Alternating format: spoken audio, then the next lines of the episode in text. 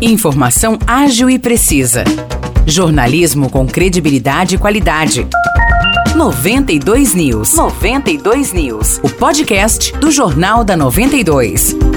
Olá, eu sou Morris Projan e a partir de agora você fica bem informado sobre as principais notícias do dia em nossa cidade e região. No episódio 451 do podcast 92 News, você confere. A Prefeitura de São João da Boa Vista abriu ontem as inscrições para os interessados em instalar barracas ou em utilizar algum espaço na festa de São João. Até 27 de maio, as inscrições serão para as entidades sociais inscritas no Conselho Municipal de Assistência Social. Do dia 30 de maio até o dia 3 de junho, demais interessados poderão se cadastrar. As inscrições são realizadas na sede do Departamento de Turismo, situado na Praça Rui Barbosa, número 41, no Largo da Estação. Mais informações podem ser obtidas pelo telefone 19 3631 0313. E nesse ano, a novidade é que a festa de São João será realizada na Praça Rui Barbosa, no Largo da Estação, nos dias 24, 25 e 26 de junho. Até 2019,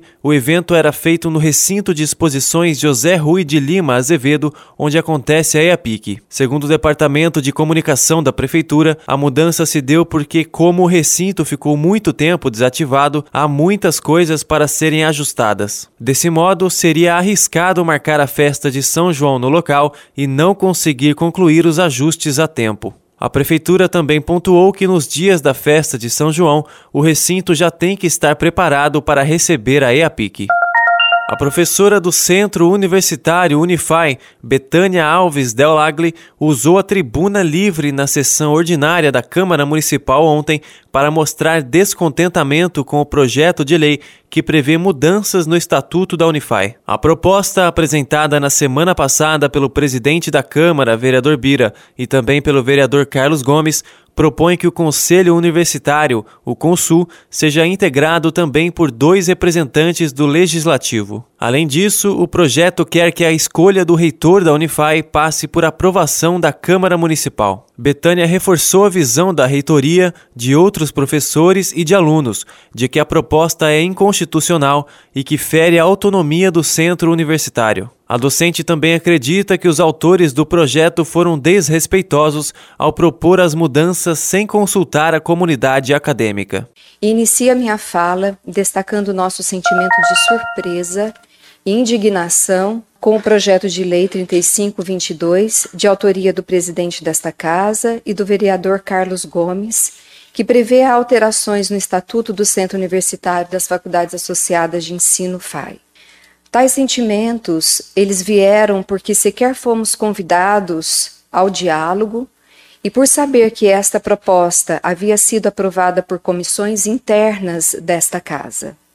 A maneira que foi feita nos surpreendeu e nos indignou sobremaneira. A professora ainda explicou qual a função do Consul e criticou a justificativa do projeto, que aponta como um problema o fato de os membros do conselho serem subordinados ao reitor. Quero destacar outra dimensão do documento. Nesta, conta como justificativa o fato de que todos os membros do Consul serem subordinados ao reitor.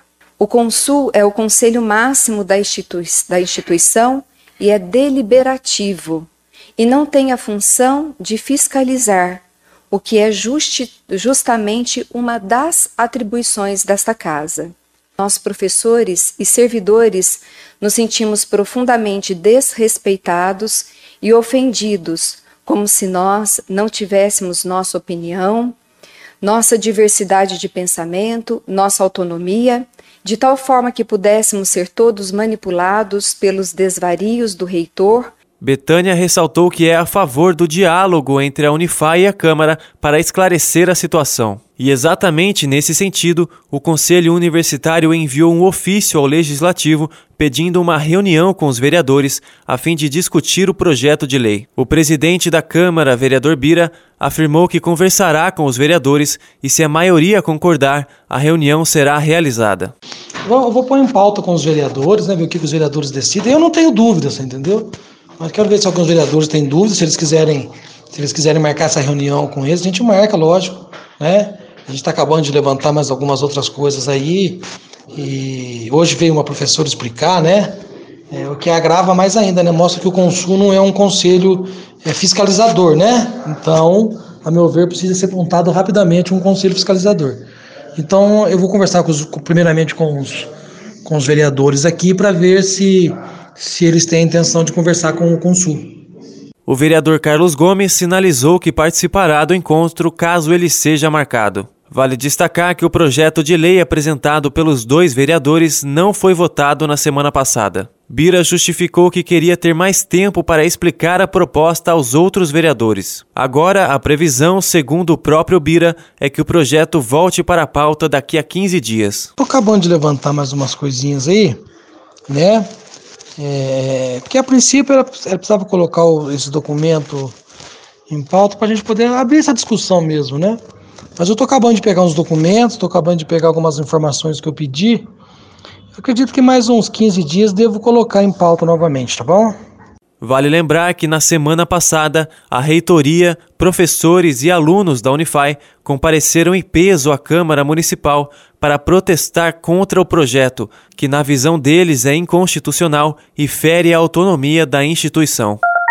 São João da Boa Vista confirmou na tarde de ontem mais duas mortes provocadas por complicações da Covid-19. Sobe para 360 o número de óbitos na cidade desde o início da pandemia. Segundo o boletim epidemiológico, a primeira morte confirmada ontem é de um homem de 86 anos, morador de São João, portador de diabetes mellitus e doença cardiovascular crônica. Ele estava assintomático e faleceu na última quinta-feira, dia 19 de maio. Segundo informações da vigilância epidemiológica, a vítima havia sido imunizada com duas doses da vacina contra a Covid-19. Já o segundo óbito de ontem também é um homem de 84 anos, morador de São João, portador de diabetes mellitus e doença pulmonar obstrutiva crônica. O homem foi transferido para o Hospital Regional de Casabranca e faleceu no último sábado. Segundo informações da Vigilância Epidemiológica, a vítima havia sido imunizada com duas doses da vacina contra a Covid-19. De quinta-feira até ontem, São João da Boa Vista somou 75 novos casos positivos de Covid e tem cinco pacientes no Hospital de Casabranca, sendo três na UTI e dois na enfermaria. Há também um sanjoanense na enfermaria da Unimed.